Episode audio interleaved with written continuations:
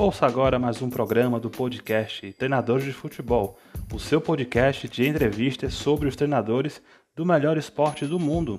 Nos ouça no Spotify, Anchor, Apple Podcast, Google Podcast e em várias outras plataformas. Siga-nos também no arroba Treinadores de Futebol no Instagram e Treinadores Fute no Twitter. Muito obrigado mais uma vez por sua audiência e vamos começar.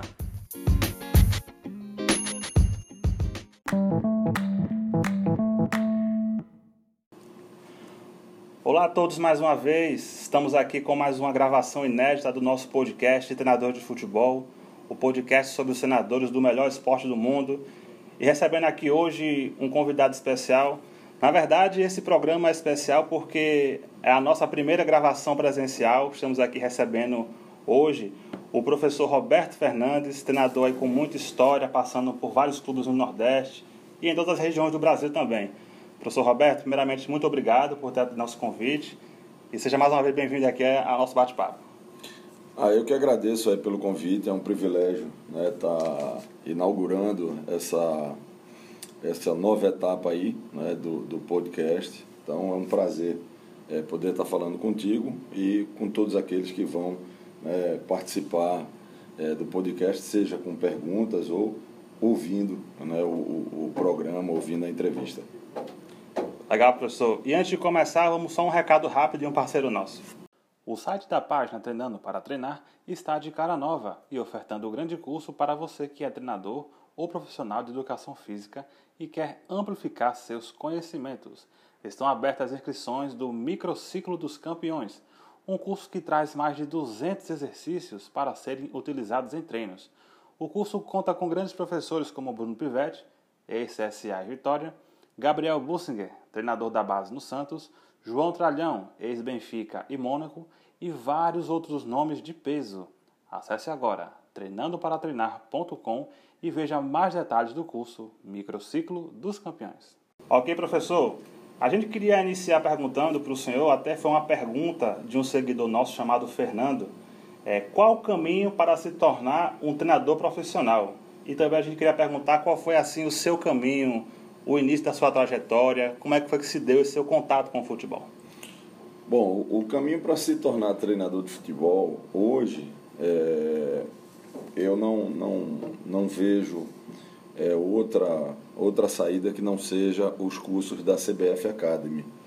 Né? Porque é, cada vez mais é, o, o, as competições nacionais e muito em breve também as competições regionais e estaduais, vai ser necessário é, você ter a licença para poder dirigir. Né? Campeonato Paulista, por exemplo, o treinador que não tiver a licença A, ele não pode mais trabalhar.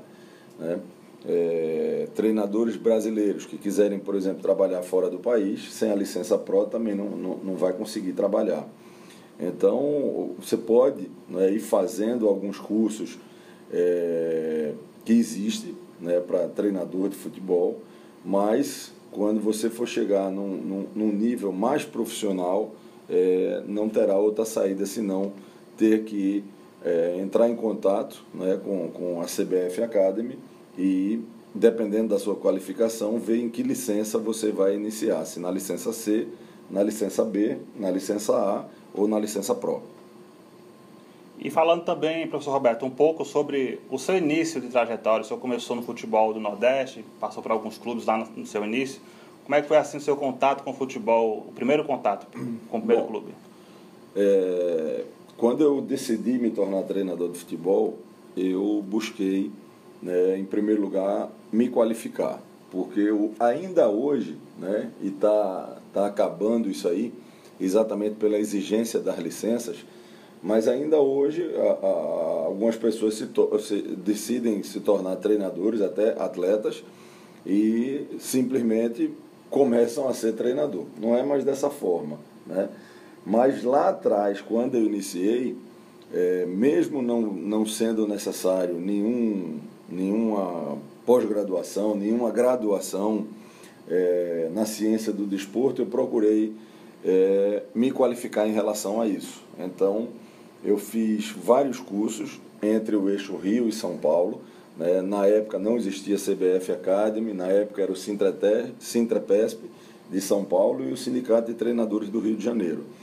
Então eu fiz é, curso no, nos dois, nos dois é, sindicatos, né? fiz, fiz curso é, de especificidade né? no futebol e com o relacionamento que a gente vai né, tendo nesses cursos, eu também consegui fazer é, alguns estágios em clubes né, de primeira divisão, tanto do Rio quanto de São Paulo. Então, após é, esse período, eu retornei ao Recife, aonde eu dei início à minha carreira né, de, de, de treinador. É, passei por clubes né, na, na, categoria de base do Surubim, é, também no profissional do Ferroviário, mas é, logo em seguida é, eu recebi o convite do Unibol, né, que é um clube que, que existia aqui em Pernambuco, e o dono do Unibol, é, seu Jaildo Dantas, ele comprou um clube em São Paulo também. E aí eu fui né, convidado para ir trabalhar em São Paulo e aí sim comecei é, a minha vida profissional né, do, do, como treinador no interior de São Paulo. E praticamente minha formação foi no sul, sudeste e centro-oeste do país. Porque quando eu volto é, para o nordeste, eu já tinha alcançado é, acesso, conquista, já tinha sido campeão. Né? Quando eu vim dirigir é a, a, primeira equipe do Nordeste, que se não me engano, se não me engano, é, foi o Ceará. Né? Acho que foi sim, foi o Ceará, foi a primeira equipe né, que, eu, que eu vim dirigir depois desse, desse processo né, que eu tive no sul do país. E professor, é, como o senhor falou agora há pouco, o senhor teve uma passagem também na, na, sua carreira em clubes lá do interior paulista, né? E até a gente foi pesquisar, o senhor conquistou um título, né, com o Primavera de São Paulo. Isso. Que faça um pouquinho desse título, como é que era o futebol naquela época. A gente sabe que é, tem muitas divisões no futebol paulista, são competições assim bastante disputadas. É, como é que foi assim esse seu primeiro título da sua carreira? É, o, o, hoje em dia, né, futebol ele é muito cíclico, então a gente tem é, algumas equipes do Nordeste com, com bastante destaque no cenário nacional, né, tipo é, o Fortaleza, né, o próprio Bahia, que não vive um momento tão bom, mas enfim, as equipes de Fortaleza, essa coisa toda. Mas, no geral, de uma forma geral, é, os clubes do interior de São Paulo é, eles dão um, um, um, banho. É, um, é uma diferença assim monstruosa quando você vai né, para as equipes intermediárias de São Paulo, para as equipes pequenas de São Paulo, comparando com as equipes intermediárias do Nordeste de uma forma geral e com as equipes pequenas do, do Nordeste de, de uma forma geral. Né? É, para você ter uma ideia, o Primavera de, de Indaiatuba em 2001, ele já tinha centro de treinamento, ele já tinha academia, ele já tinha um centro de fisiologia. Olha, eu estou falando do Primavera de Indaiatuba. 20 anos atrás. Né? A gente tem clubes aqui né, que estão disputando é, competições com muito mais relevância, competições nacionais, né, e que não tem uma estrutura. Então, na hora que você vai, por exemplo, comparar é, clube grande com clube grande. Por exemplo, se você for comparar um Náutico, se você for comparar um, um, um Fortaleza, um Esporte, uh, um, um, Bahia, um Vitória, com uh, equipes do sul do país do, da mesma proporção, não existe um disparate muito grande mais. Né?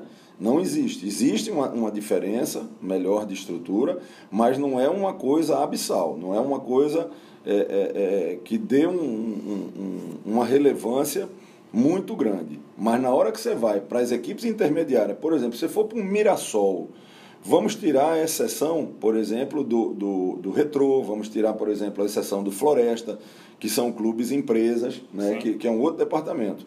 Mas se você pegar um Mirassol, por exemplo, e você for comparar com a Fogadense, com um Salgueiro, papai, não, tem nem, não dá nem para saída, não dá nem para contar história entendeu?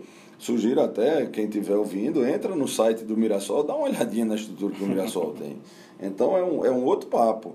Então, para mim foi extremamente né, é, é, importante, né, gratificante e um aprendizado sem tamanho né, eu ter saído de, de, de Recife e ir trabalhar no interior de São Paulo, porque é, as equipes pequenas e as equipes intermediárias do interior de São Paulo, se comparar com as equipes pequenas e, e, e, intermediárias do Nordeste em geral, é uma, é uma diferença assim que, que chega a dar uma tristeza do cara tentar fazer uma comparação. É o próprio Mirassol que foi campeão né, da Série D, conquistou o título, não foi por acaso, né, professor? Acho que tudo passa por isso, né? Por uma estrutura, por uma diretoria que faça o trabalho por trás. É, o segredo para as equipes alavancarem seria justamente isso, investimento na estrutura? O, o futebol é, é um esporte muito complexo para a gente direcionar que apenas isso é, vai resolver o problema, né? porque não é assim. São, são várias coisas que precisam convergir numa mesma direção para você ter a possibilidade de, de dar certo. Mas enquanto você insistir no acaso, ao passo que outros clubes investem em condição de trabalho, estrutura e entendem que isso aí é a consequência, é, a consequência disso aí vai ser o, o resultado em campo, é, você vai ganhar um jogo ou outro, entendeu? Mas você não vai ter é, uma, uma vitória, você não vai ter um, um, uma consistência e uma regularidade é, na, na, sua temporada. Eu sempre digo, não tem time bom que não perca e não tem time ruim que não ganhe. Né? Uhum. Então vamos, vamos traçar uma linha de regularidade né, para a gente ver. Hoje em dia, se você não tiver esse, esse tipo de, de investimento, é, se você não tiver esse tipo de investimento, não, esse tipo de preocupação e visão, você vai ficar, sem dúvida alguma, perdido no tempo. Excelente. Professor Roberto, como nós falamos aqui na abertura da nossa entrevista, o senhor tem passagens por clubes em, nas cinco regiões do país. E até vendo algumas entrevistas anteriores suas, o senhor sempre faz uma grande menção ao Brasiliense de 2007. Até você falou, foi uma das melhores equipes que eu já comandei. É, que o senhor faça um pouquinho, porque não se tem tanta visibilidade, né? O futebol do Distrito Federal. E como é que foi aquela campanha, aquele título também que o senhor conquistou com aquela equipe? É, o, o, o, futebol do Distrito Federal, ele, ele principalmente é, após anos e anos do Gama, né, é, tá aí no, no, numa situação de muita falta de estrutura, ele praticamente é, é, uma, é, um, é uma competição que não dá tanta visibilidade. Né? E quando o Brasiliense também assim como o Gama, começou a cair de divisão, né, despencando de uma Série A e está é, é, é, preso numa Série D já há alguns anos, né, até porque o caminho do brasiliense ele é sempre muito mais complicado, por exemplo, do que um, um, um, um, um campinense. Por quê? Porque o, o, o, os times de Brasília, na divisão da, das chaves, quando você passa da primeira fase, você já vai topar com os times do interior de São Paulo. Então ele sempre tem quebrado a cara aí, pegando equipes como Mirassol, Novo Horizontino, né, Ferroviária, que são equipes que, que, que, que, jogam contra, que jogam o Campeonato Paulista. E aí você não tem nem. nem não dá nem para você tentar fazer uma comparação né, de competitividade de Campeonato Paulista com Campeonato Candango. Mas eu, eu, eu tive a oportunidade de trabalhar duas vezes no Brasiliense no momento é, que o, o Brasiliense vivia um momento bom. Né? Chegamos à, quarta colocação, né, no, a melhor dizendo, a terceira colocação na Copa do Brasil, né, em, em 2007. Então, eu, aquele time do Brasiliense de 2007 não, não, não foi à toa. A gente conseguiu equilibrar uma equipe com muita qualidade técnica, mas também com um, um, uma intensidade de jogo é, alta e com jogadores né, acostumados a jogar em grandes camisas. Para você ter uma ideia, é, isso, isso, é um fato que eu conto, né? É, quando a gente eliminou o Cruzeiro na Copa do Brasil dentro do, do Mineirão, né, vencemos o jogo por 1 a 0, né? É, o que é que se imagina? Né? Pô, o Brasiliense fez um gol e se retrancou e segurou o resultado. Não foi isso que aconteceu. O Brasiliense, é, no segundo tempo, né, a gente vencendo o jogo, teve um momento do jogo que nós trocamos 32 passes dentro do campo ofensivo do Cruzeiro. Né?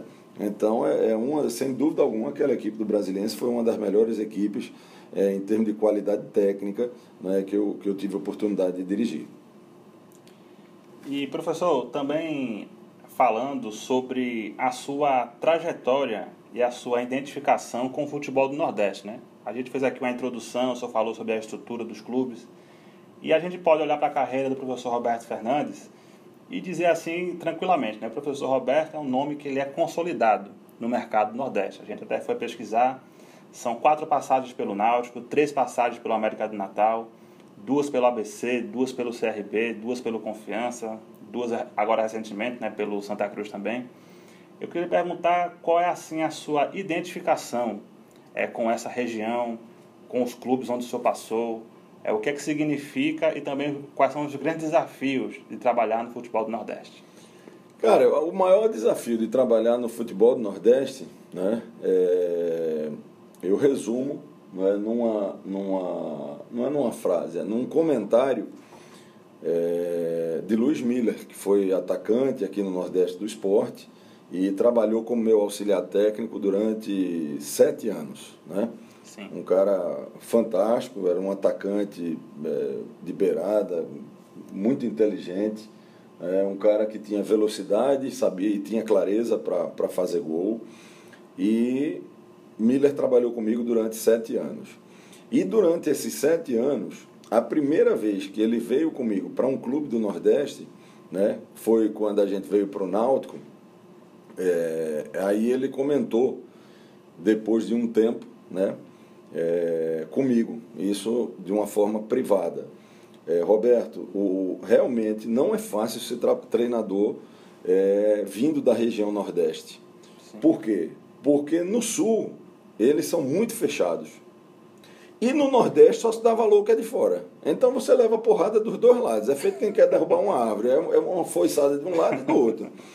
Então, assim, é, como eu sabia dessa. Né, como eu sabia, não, como eu vivi né, é, muito essa questão né, de, de, de, Não vou dizer de preconceito, mas de, de, realmente o, o Sul-Sudeste ser um mercado mais fechado. Eu te dou um exemplo assim, bem simples, né? Vamos pegar, não é só esse ano não, vamos pegar os últimos cinco anos aí, quantos treinadores do Nordeste estão na Série A e quantos treinadores do Nordeste estão em times da Série B do Sul-Sudeste, né? Então, assim, é, por uma questão mercadológica, é, eu procurei realmente me identificar com os clubes aqui do Nordeste, né, para que a gente possa é, é, ter um, um, um nome né, consolidado dentro da, dentro da região. E graças a Deus né, eu consegui é, o respeito de muitas torcidas e consegui o carinho de muitas outras. Né? Porque o respeito é uma coisa, o cara. Vou, vou te dar um exemplo. Eu nunca Sim. trabalhei no esporte, né? mas eu encontro muitos torcedores do esporte na rua que me parabenizam, que me cumprimentam, né, que respeitam o meu trabalho. Já, por exemplo, no Náutico não é só o respeito da torcida. Eu tenho o carinho da torcida do Náutico, isso é inegável. Né? Eu estava eu tava nesse, nesse último final de semana, contando até uma, um, um assunto pitoresco. é, eu cheguei no final da tarde e, e, fui comer num determinado restaurante aqui da, da Zona Sul, em Boa Viagem. Né? E quando eu cheguei no restaurante, o Náutico estava perdendo de 2 a 1 um para a Ponte. Quando eu entrei no restaurante, o Náutico estava perdendo. Aí o Náutico virou o jogo da Ponte. Rapaz, acabou o jogo, os caras saíram da mesa para vir me abraçar, dizendo que era pequeno. Então, quer dizer, é, é, é, é, então isso aí acontece, por exemplo, se eu for em Natal, torcedor do América de Natal, ele acha que eu sou torcedor do América de Natal. Em que pese eu tenho muito respeito do torcedor do, do ABC. Se você for em, em, Alagoas, o torcedor do CRB é uma identificação tremenda também comigo. Né? Tanto que, que, que eu saí do CRB no início desse ano e continuei tendo o carinho do torcedor lá. Mas, por outro lado, em Equipese também nunca trabalhei no, no CSA, mas eu encontro o torcedor na rua e tenho respeito dele.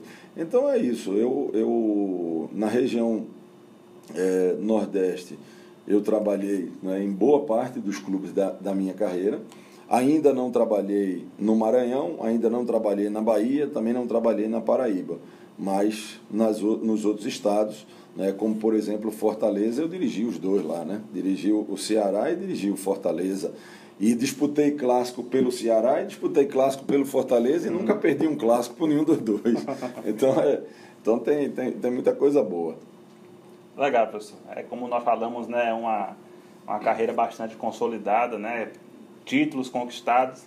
E só lhe perguntando, eu lembro que a gente fez a nossa primeira live, né, lá em junho do ano passado, né, até que a gente comentou aqui. Professor Roberto, a gente tem até uma grande gratidão por isso. É, foi o primeiro treinador que nós entrevistamos, né, na história da página, vamos colocar assim.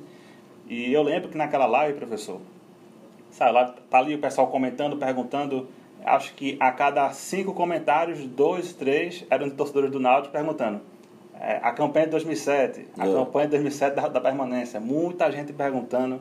E eu queria, é, mais uma vez, aproveitar quem está aqui pessoalmente, né, é, com esse bate-papo legal, para lhe perguntar também como é que foi, é, o que significou, porque o Náutico estava vindo de, uma, de muitos anos, né, na Série B, batendo na trave do acesso em diversas ocasiões, né, inclusive dois anos antes, com a, a Batalha dos Aflitos, e veio aquela campanha, né? Jogos ali disputados, né? partidas contra clubes grandes, né? aquela que foi contra o, o Corinthians, né? que foi uma, bem dizer, a partida da permanência.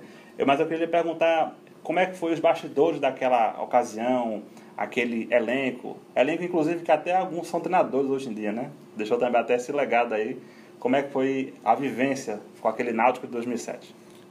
Rapaz, é, existe uma coisa chamada sinergia, né? A sinergia é, é, é, é uma coisa é onde num, num ambiente comum, um mais um né, é igual a dois, uhum. onde há sinergia, um mais um é igual a três.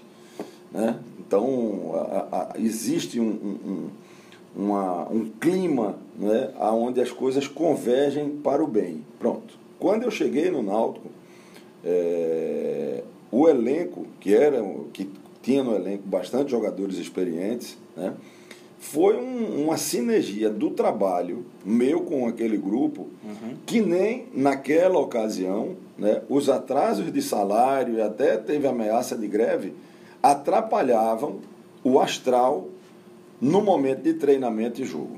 Então, a primeira coisa, né, o primeiro passo, o primeiro passo né, para que a coisa tenha fluído e a gente ter feito aquela campanha maravilhosa de recuperação em 2007 foi é, a aceitação né, do meu trabalho pelo elenco e, sobretudo, o, o respeito, a amizade, o carinho né, que, que nós tínhamos é, daquele grupo ali. Né? Até hoje, a Costa é, manda mensagem, Eduardo, que virou um treinador, e eu acho que é um cara que, que, que tem um baita de um futuro. É, Geraldo, é, Cook, pelo amor de Sidney, né? o próprio Júlio César, eu encontrei há pouco quando eu estava trabalhando no Rio, né? nós fomos, jogamos contra. Pô, é, é, então, até hoje, né? aquele, aquele grupo ele a, a, amizade foi tão grande que ela permanece até hoje, né? Então, o primeiro ponto foi esse, porque aí é, é, é, é a gente fechou aquele grupo ali, né? E, e, e havia realmente um, um, ambiente muito bom. Em que pese era horrível a tabela, né? O Náutico quando eu assumi tinha 12 pontos para sair da, da, da zona de, de, de rebaixamento, né? Eu me lembro que a gente uma vez ganhou é, do Santos, de Luxemburgo, dentro da Vila Belmiro, ganhando 2 a 1 um, gol Sim. de Radamés e Acosta, se não me engano. Isso. Né? E aí você conquista uma vitória daquela, quando chega no vestiário, na maior alegria, tu olha na tabela, estamos lá, ainda falta quatro pontos para sair da zona de rebaixamento. Meu Deus. Uhum. Né? Mas isso nos fortalecia. Então foi assim, uma campanha absurda. O Náutico conquistou cinco vitórias seguidas. É, aplicamos goleadas históricas dentro dos aflitos, né? metemos quatro, foi cinco no Cruzeiro, metemos quatro no Botafogo, metemos quatro no Atlético Paranaense, metemos cinco no Figueirense. Era, um, era uma coisa assim absurda. E todos os jogos, casa cheia, o, o torcedor veio junto. Né? Então, a, aquele, aquele ano de 2007 talvez tenha sido é, um, um, ano né, que ficou na, que marcou na minha história como treinador, porque o ano não foi no Náutico. O ano começou lá no Brasiliense, Isso. quando nós fomos campeões invictos, né, estadual, quando o Brasiliense foi a última equipe naquele ano a perder a invencibilidade, né? A, a, o, o, o Brasiliense em 2007 foi a última equipe a perder a invencibilidade é, no, no, na competição. Na competição não, na temporada. E eu me lembro que a gente chegou, as duas equipes que mais estavam invictas naquele ano era Brasiliense e Esporte. E a estreia nossa no campeonato é, da Série B foi exatamente contra o esporte. A gente ganhou do esporte 1 a 0 1 a 0 eu acho que foi. Então, assim, é, foi um, um, um, ano onde realmente é, a gente é, é, atropelou né, a, a, a, o nosso trabalho realmente foi muito bom, né, não só no Brasiliense, como no Náutico também. Legal, professor. E o senhor falou aí diversos nomes, né? O, o Júlio César virou auxiliar, o Hulk virou auxiliar, o Eduardo virou treinador, o Daniel Paulista está hoje no Guarani, né? É. O senhor também formou treinadores naquela geração também? Sim. De deixou o legado? Eu deixei um legado aí de um monte de treinador, cara. Ó, vou te dar os exemplos de, de, de, de treinadores é, que começaram como meu auxiliar sim, sim. e eu que dei o primeiro empurrão para eles serem treinadores. Leandro Senna, que hoje é auxiliar do América de Natal. Sim. Leandro Senna no Confiança, quem, quem ajudou ele lá fui eu. Luizinho Lopes, que está no Confiança, a sua primeira passagem, é, lá fui eu. É, o Daniel Paulista, eu indiquei o Daniel Paulista também no Confiança. É, então, assim, e sem contar com a turma mais antiga, né? O Luiz Miller passou a ser treinador depois que trabalhou comigo.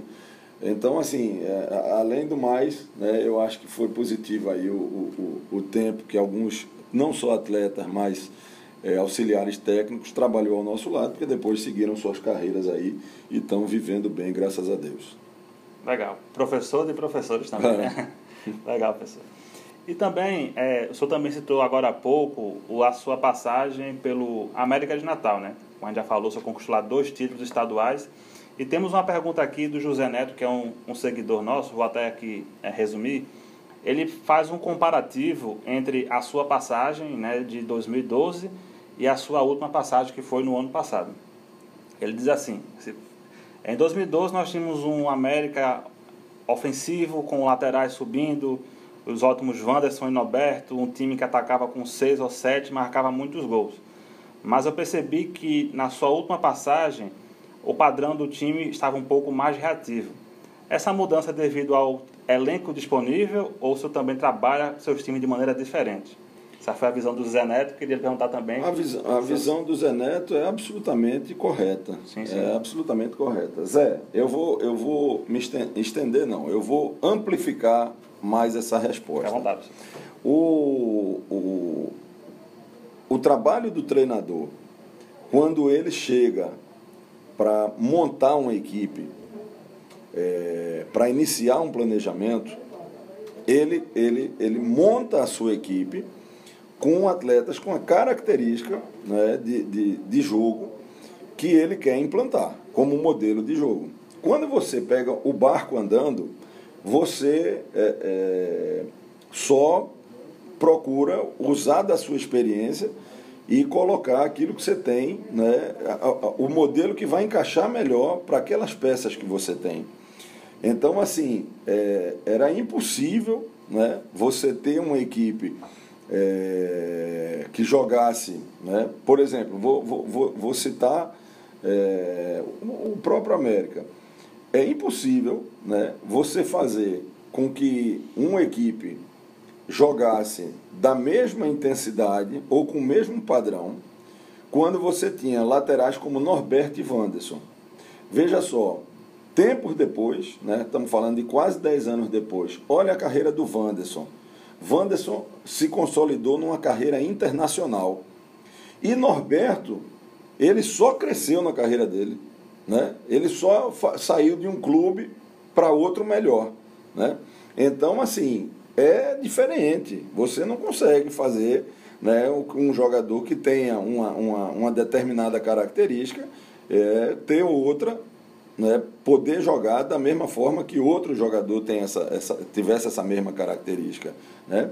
Então, sem dúvida alguma, é, uma das, uma, uma, um dos motivos né, da, da equipe é, jogar de forma diferente, ou o principal motivo, sem dúvida alguma, né, foi a, a, a característica dos jogadores. Se você pegar o meio-campo que jogava né, em 2012 e você pegar o meio-campo que jogava é, no ano passado, você vai ver que é um, com, com uma diferença de característica de intensidade absurda de um para outro. Então, é, não dá para você é, jogar da mesma forma. Esse debate é bem interessante, professor Roberto. Eu vejo isso muitas vezes em, em programas né, esportivos. Né? É, até que ponto, naquele elenco, o treinador precisa se adaptar às características e até que ponto os atletas precisam se adaptar às características do treinador. Né? É, como é que é feita assim essa troca? É muito se fala, por exemplo, ah, o Jorge Jesus teve um grande trabalho no Flamengo, ah, mas ele também teve assim um, um grande elenco. Será que ele jogou da mesma forma no Al Hilal? Será que ele jogou da mesma forma no Sporting e no Benfica? É, como é que é essa questão, professor, de é, como é que o treinador tem esse feeling de saber administrar as suas próprias características de treino, de metodologia, para que possa se encaixar perfeitamente ali com o elenco que ele tem nas mãos naquele momento? Olha, isso é uma faca de dois gumes. Às vezes dá certo, às vezes não dá, né? É, por isso que a análise ela precisa ser é, mais complexa e mais profunda por parte de um clube quando vai contratar um treinador e está com o elenco formado e a característica daquele treinador com a característica é, do elenco. Né? Eu, por exemplo, é, hoje isso vai ser uma. É, vale, vale como experiência mesmo, sabe? Eu não, me, não, não tenho problema nenhum de assumir é, desafios, como foi, por exemplo, recentemente o Santa Cruz. Né? É, mas uma coisa que esse trabalho ficou de aprendizado é o seguinte: velhinho, não tem problema, não foi a primeira vez que eu, que eu assumi um clube num risco como esse, né, numa dificuldade como essa, mas eu vou analisar bem o elenco. Bem, porque não é que o cara seja mau jogador, mas é a característica dele com a, com a característica de jogo minha. Né? Então, por exemplo, vou, vou voltar à pergunta do cara do América, é, o Neto, tá? Não sei se o Neto ainda vai estar ouvindo, mas vamos lá, Neto. Você viu que você falou que o time atacava com 5, 6, 7 jogadores e os dois laterais subiam ao mesmo tempo? Pega o Náutico de 2007, era Sidney e Júlio César, era do mesmo jeito. A gente chegava na frente com Felipe, Cuque, Acosta, Marcelinho e Geraldo, entendeu? E segurava a bronca. L. Carlos, Daniel Paulista e a dupla de zaga. Entendeu? Mas ali você tinha. E, e, e, e veja só, o risco ele tem que compensar. Na hora que eu arriscava não é, com, com Sidney e Júlio César, é, ao mesmo tempo no ataque, é, eu tinha uma certa vulnerabilidade defensiva. Mas você sabe qual era a contrapartida disso aí? Eu tive 11 gols de lateral. 11 gols de lateral. Sidney fez é, é, é, cinco gols naquela temporada, Júlio César fez quatro gols naquela temporada e Hamilton, lateral reserva, fez dois. Repare, entendeu? Então, uma coisa é você largar dois laterais ao mesmo tempo, por exemplo, como Norberto e Wanderson, como é, é, Sidney e, e, e, Júlio César, e outra coisa é você ter laterais com características é, mais defensivas do que ofensivas, você está lá na frente, você vai ficar vulnerável e eles não resolvem nada lá na frente. Então é muito isso. Eu acho que o, o, o essa análise hoje ela tem que ser muito bem feita. É, o senhor falou agora há pouco do gols laterais, né? Até fomos pesquisar, o senhor cita em uma das suas entrevistas que essa campanha de 2007 foi um clássico contra o esporte, onde o Júlio César fez dois gols, né? Foi 2 a 0 dois gols do Júlio César, o de 2007. E a gente jogou com um a, um a menos o segundo tempo inteiro. E o gol foi do lateral. Foi do da, lateral. Daí você vê é, a, a, capacidade né, de definição é, de um lateral. Né? Porque você com, com, com um jogador a menos né, vencendo o jogo, a gente estava vencendo o jogo por 1 a 0 o Sim. jogo foi 2 a 0 é, o, o, o, o que é que se espera? Né? Que pelo menos a linha de quatro, né? a primeira linha de quatro, que é composta dos laterais e do, dos zagueiros, Sim. elas fiquem mais travadas. Né? Mas não, não, não, não, perdeu a característica não. Na hora que a gente tinha bola, os dois laterais iam embora. Se mesmo, mandavam para o ataque. Mesmo é, com um mesmo jogador a menos, mesmo manteve ali né, a característica da equipe, né? De buscar. Isso mesmo. Legal, pessoal. E o senhor falou também agora há pouco é, sobre a sua passagem no Santa Cruz, né? Até dando entrevista, ah, foi uma questão de. foi um desafio, né? O senhor já passou pelo próprio Náutico para livrar do rebaixamento, mais de uma vez, inclusive, né? É. 2008 foi também, né? Também. Nessa mesma circunstância. E até o senhor fala na entrevista que se sentiu até um pouco assim arrependido por ter ido, mas é, como é que foi assim que o senhor viu o balanço final desse seu trabalho no Santa? É, deveria ter ido, não deveria? Não, é, o, o, serviu de aprendizado? Não, foi aprendizado tudo na vida. Né? A gente tem que, tem que é, buscar né, o, o, aprendizado, a experiência. Né? Quando eu falo da questão de arrependimento, nada com o Santa Cruz, nada com o Santa Cruz. Né? Poderia ser qualquer outro time. O meu arrependimento foi de eu não ter tido a frieza de esperar o mercado, porque eu estava na Série B. Né? Se eu tivesse ido para uma equipe da Série B, eu não estava desempregado agora, porque o campeonato está rolando tá ainda. Né? É, e nem estava com, com algumas dificuldades que eu estou né, para terminar, né, de, de, encerrar meu vínculo com, com, com, o próprio Santa Cruz. Então, é, essa foi a questão né, do, do, do, arrependimento. Né? E a outra que fica por experiência é o que eu falei. É, é, é quando você vai assumir um, um, um, um, desafio desse, você precisa ver muito também o perfil do elenco. Né? E eu acho que o Santa Cruz tem, pelo menos o time que terminou a competição, né, tem muitos bons jogadores, tinha muito bons jogadores, mas até chegar nesse produto final, né, o, o, a quantidade de atletas que a gente tinha, o número de sobreposições, o número de atletas com a mesma característica, aí foi, um, foi um, um, um, uma coisa que era muito, sabe, muito complicada de dar certo. É, imagino, professor. E até pela própria campanha do time, né? Antes da sua chegada, né? Sim. É, questão de é, muitas trocas, né? É, me lembrou até também aquele outro rebaixamento que o Náutico teve, né, em 2017, acho que foram é. cinco treinadores também naquela época, é. trocou presidente, né? Geralmente quando, quando vem de cima o problema, né? É complicado. É, é mais complicado. E professor, é, falando ainda um pouco mais sobre o futebol do Nordeste, a gente vai olhar hoje para os estados do Nordeste e para os clubes que o representam nas divisões nacionais. E a gente pode ver que existe uma grande diferença, né? A gente vê, por exemplo, que o estado do Ceará, no ano que vem, vai ter aí pelo menos cinco clubes, né? Acho que são oito clubes em todas as divisões. Em todas, né? É. é. cinco eu digo nas três primeiras, né? Mas juntando tudo são oito.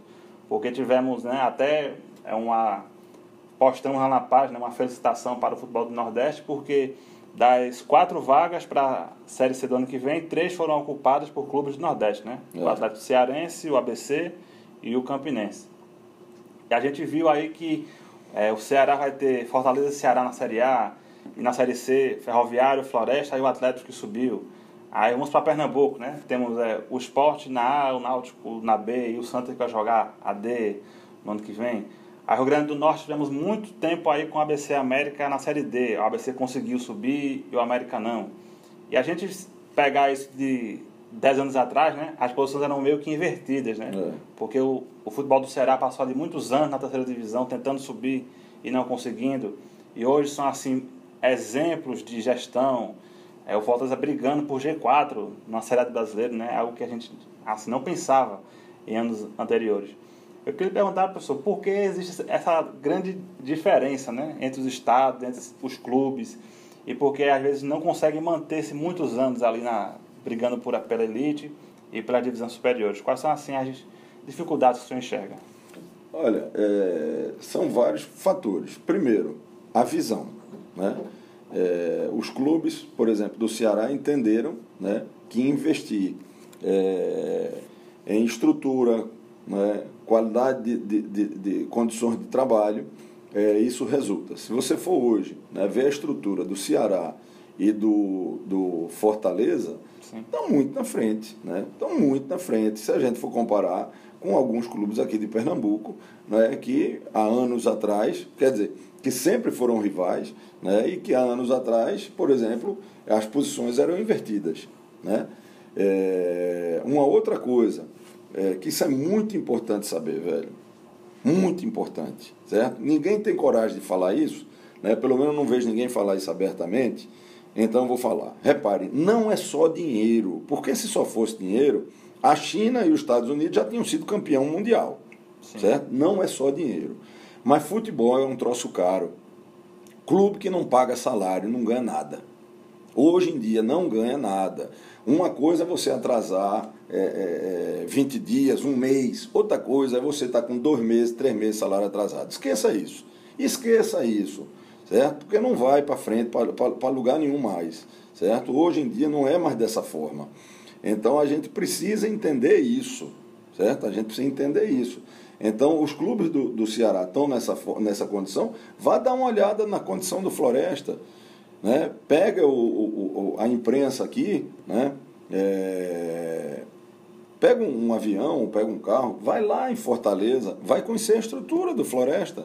Aí vai entender porque que o Floresta ficou e outros clubes não ficaram. Por que, que o Ceará está com oito times no geral nas divisões e Pernambuco não? Né? A gente vê a quinta força, a quarta, quinta força do futebol pernambucano nos últimos anos era o Salgueiro. O Salgueiro é abrindo mão de tudo que é competição. Né? O Salgueiro está. A última vez que eu, que eu tive em Salgueiro, a última vez que eu tive em Salgueiro, o comentário é que vai fechar as portas. Uhum. Entendeu?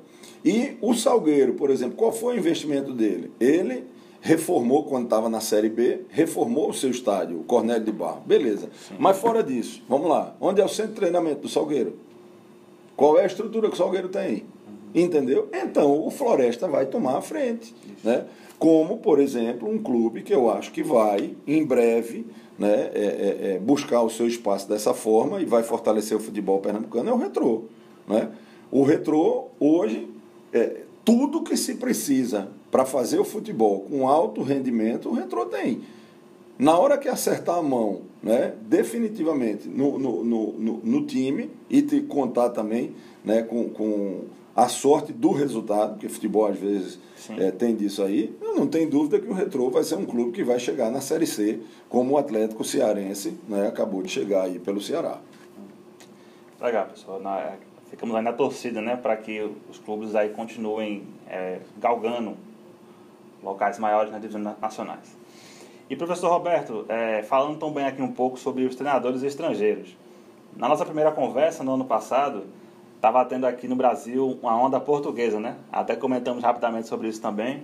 É, começou com o Jorge Jesus no Flamengo, depois veio o Gesualdo para o Santos, o Abel para o Palmeiras, o Inácio para o Havaí, né, que passou pouquíssimo tempo. E hoje a gente pode dizer que existe uma, uma onda sul-americana no Nordeste, né? É. É, o Voivoda foi para Fortaleza, o Florentino no Esporte e teve o da Boves no Bahia, que só foram apenas é, seis jogos, né? Queria perguntar como é que o senhor enxerga, professor, essa movimentação é, no mercado brasileiro, né? Treinadores que a gente olha assim, não, não tinha nem ouvido falar, né? É, o, o Voivoda, por exemplo, trabalhou em clubes menores da, na Argentina, né? Mas chegou aqui em Fortaleza e está fazendo um bom trabalho. É, já o da Bolsa passou pouco tempo no Bahia. Como é que o senhor enxerga assim essa movimentação? Se isso realmente é, é uma onda mesmo ou se isso vai ser uma tendência? Olha, eu acho que a gente está num mundo globalizado e ninguém vai estar tá, é, ninguém vai estar tá excluso disso aí não, entendeu? Ninguém vai estar tá, é, é, é não vai ter nenhuma classe que vai estar fora disso, não. Essa semana, essa semana não, uh, um dia desse eu, eu, eu levantei uma reflexão é, da quantidade né, de, de, de, de, mendigos que a gente vê hoje no Brasil vindo de outros países. Sim. Né? Até mendigo, né? até pedinte. E aí eu fico dizendo, meu Deus, existe uma tendência no mundo de que em poucos anos não se vai usar mais dinheiro de papel. O que, é que vai acontecer com esse povo?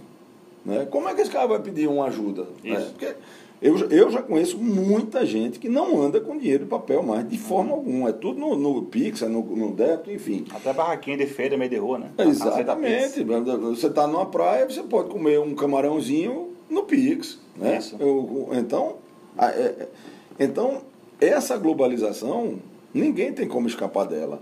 A única coisa que eu luto, brigo, não vou me conformar, é na igualdade em todos os aspectos.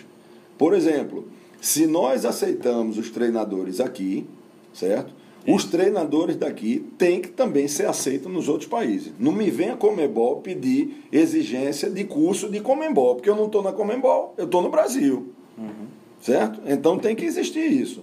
E por parte da imprensa julgar o trabalho, independente se o cara é brasileiro, é sul-americano, é europeu, é que o parta.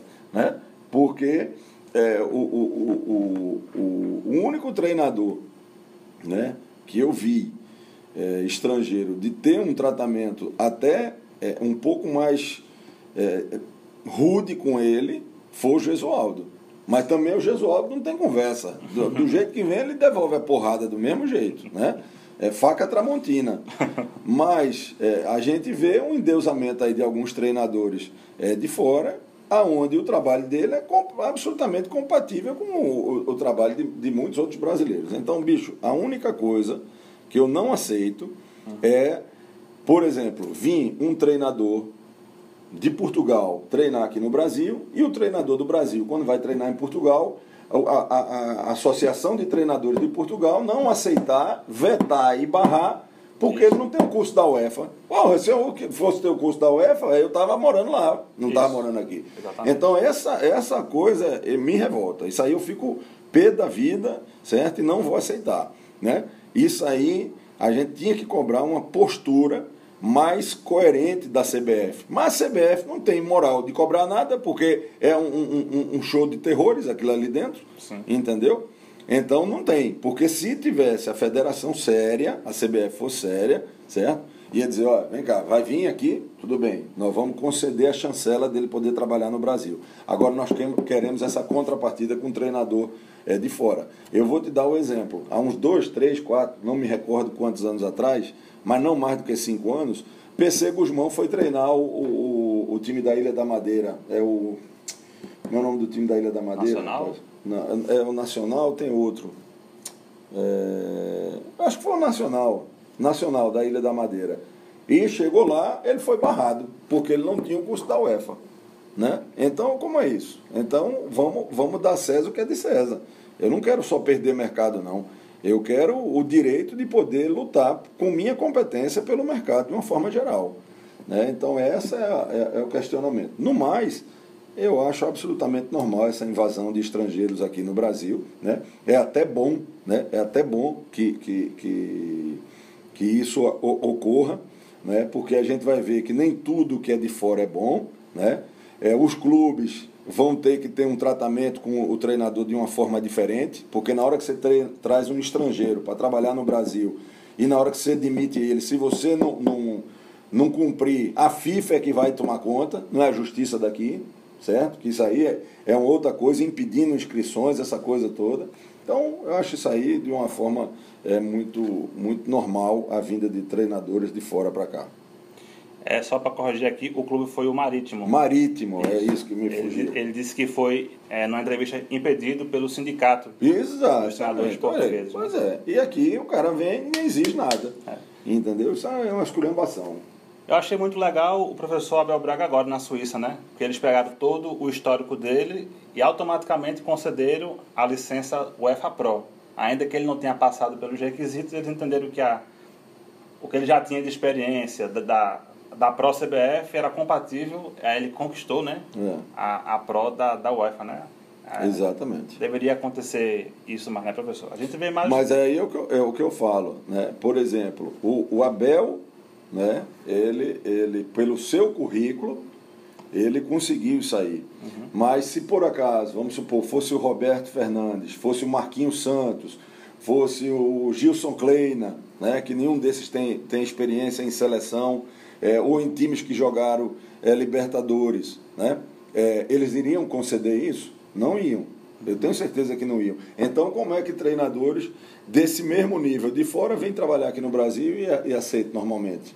Entende? Então, isso aí, é, esse é o meu questionamento. Entendeu? Eu acho que tem que ser o mesmo peso e a mesma medida para todos, independente de ser do Nordeste, do Sul, sim, ser sul-americano, europeu, raio que o parta. Com certeza. Isso falou também na questão do endeusamento da imprensa, mas eu achei até legal o que falaram recentemente de Jorge Jesus, né? Que ele falou assim, né? Sem vaidade, mas o, o Brasil passou a jogar melhor sem a bola quando a gente trabalhou lá. É. Sem vaidade. Rapaz, é, o, o, o, veja bem, eu, eu, eu, eu, eu, eu sou da César o que é de César, sim, sim. sabe? O Jorge Jesus, ele falou um negócio que eu não vou discordar dele, não. Entendeu? Todos nós precisamos é, fazer a, a nossa meia-culpa. Agora, uma coisa é você ter uma parcela de responsabilidade e a outra coisa é você ser o único responsável. Isso. Eu vou contar um fato. No primeiro curso que eu fui fazer para treinador, no coffee break, eu tive a oportunidade de falar com, na ocasião, um dos maiores treinadores do Brasil, Rubens Minelli. E aí eu tive aquele meu momento né, de conversar com o Minelli e disse, eu vou explorar. E Sim. aí eu fui fazer uma pergunta de tática. O Minelli disse, meu filho, esse negócio de tática é, vai ficar para a sua geração e para as outras. Porque na minha, eu escolhi o jogador, mandava o São Paulo contratar, o São Paulo contratava e os caras iam lá e resolviam o jogo. E era assim. E era assim mesmo. Né? Então isso era fruto do, da, da qualidade dos nossos jogadores. Só que duas coisas, né? É, a gente ficou um pouco atrasado né, no processo e a gente não tem mais jogadores com tanta qualidade como se tinha antigamente, porque cada vez sai mais, sai mais, mais jovem aqui do Brasil. Né? Se você pegar o campeonato, um campeonato brasileiro nos anos 80, né, é, você via um espetáculo de qualidade técnica absurda. Hoje você pega um campeonato de Série C, entendeu? E você vai ver né, que os caras não, não, não, resolvem mais sozinho. Né? Você precisa muito de, de organização, de, de, de, de, de, um, de um modelo de jogo definido, né? de funções em campo definida, porque você não tem mais, é, é, com a fartura que tinha nos anos 80, a quantidade de jogadores com a, com a capacidade de, de resolver o jogo sozinho. Excelente, professor Roberto. A gente está chegando na parte final da nossa entrevista. A gente queria perguntar é, quais são assim os seus planos futuros para a sua carreira, né? Como o senhor já falou, o senhor deixou recentemente o Santa Cruz. É, queria perguntar se já tocou o telefone alguma vez aí nesse período, o que é que o senhor planeja assim é, para seguir a sua carreira? Durante, durante o, o, trabalho no Santa houve três propostas Sim. e após a minha saída do Santa Cruz eu tive uma proposta do Brasil. É, o Brasil ele está praticamente rebaixado já. Sim. Então eu não queria assumir um, mais um clube nessa situação. Mas aí é, o, o, o pessoal falou que, que eu não iria com essa responsabilidade, tanto que o meu contrato seria até o final do Campeonato Gaúcho. Era realmente para já iniciar um, um processo de reformulação. Mas esse trabalho no Santa me deixou tão, tão traumatizado que eu não, não, mesmo chegando com um time já rebaixado, eu não queria carimbar. Na última rodada, o time do Brasil caiu, era o treinador, eu. Não, não. Uhum. Eu, então, eu disse, não, termina o campeonato, se vocês tiverem interesse ainda, ao final da Série B, Sim. aí a gente pode pensar na temporada 2022. Então, agora está no final de temporada, está acabando aí todas as competições, né, eu acredito que para esse ano é, não, não, não vai ter, não vou mais assumir clube nenhum, né, que não seja aqueles que já vão estar iniciando o, o, o, o planejamento para a próxima temporada. Legal, professor Roberto. A gente quer então aqui lhe agradecer mais uma vez por ter vindo aqui falar conosco, a entrevista presencial, né, a nossa primeira de monte que vamos fazer. E queremos desejar para o senhor todo o sucesso, todas as conquistas para a sua carreira. Bom, eu que agradeço, né? É um prazer falar contigo é sempre um papo de, de alto nível. Desejo sucesso aí nos seus projetos e estamos sempre à disposição aí.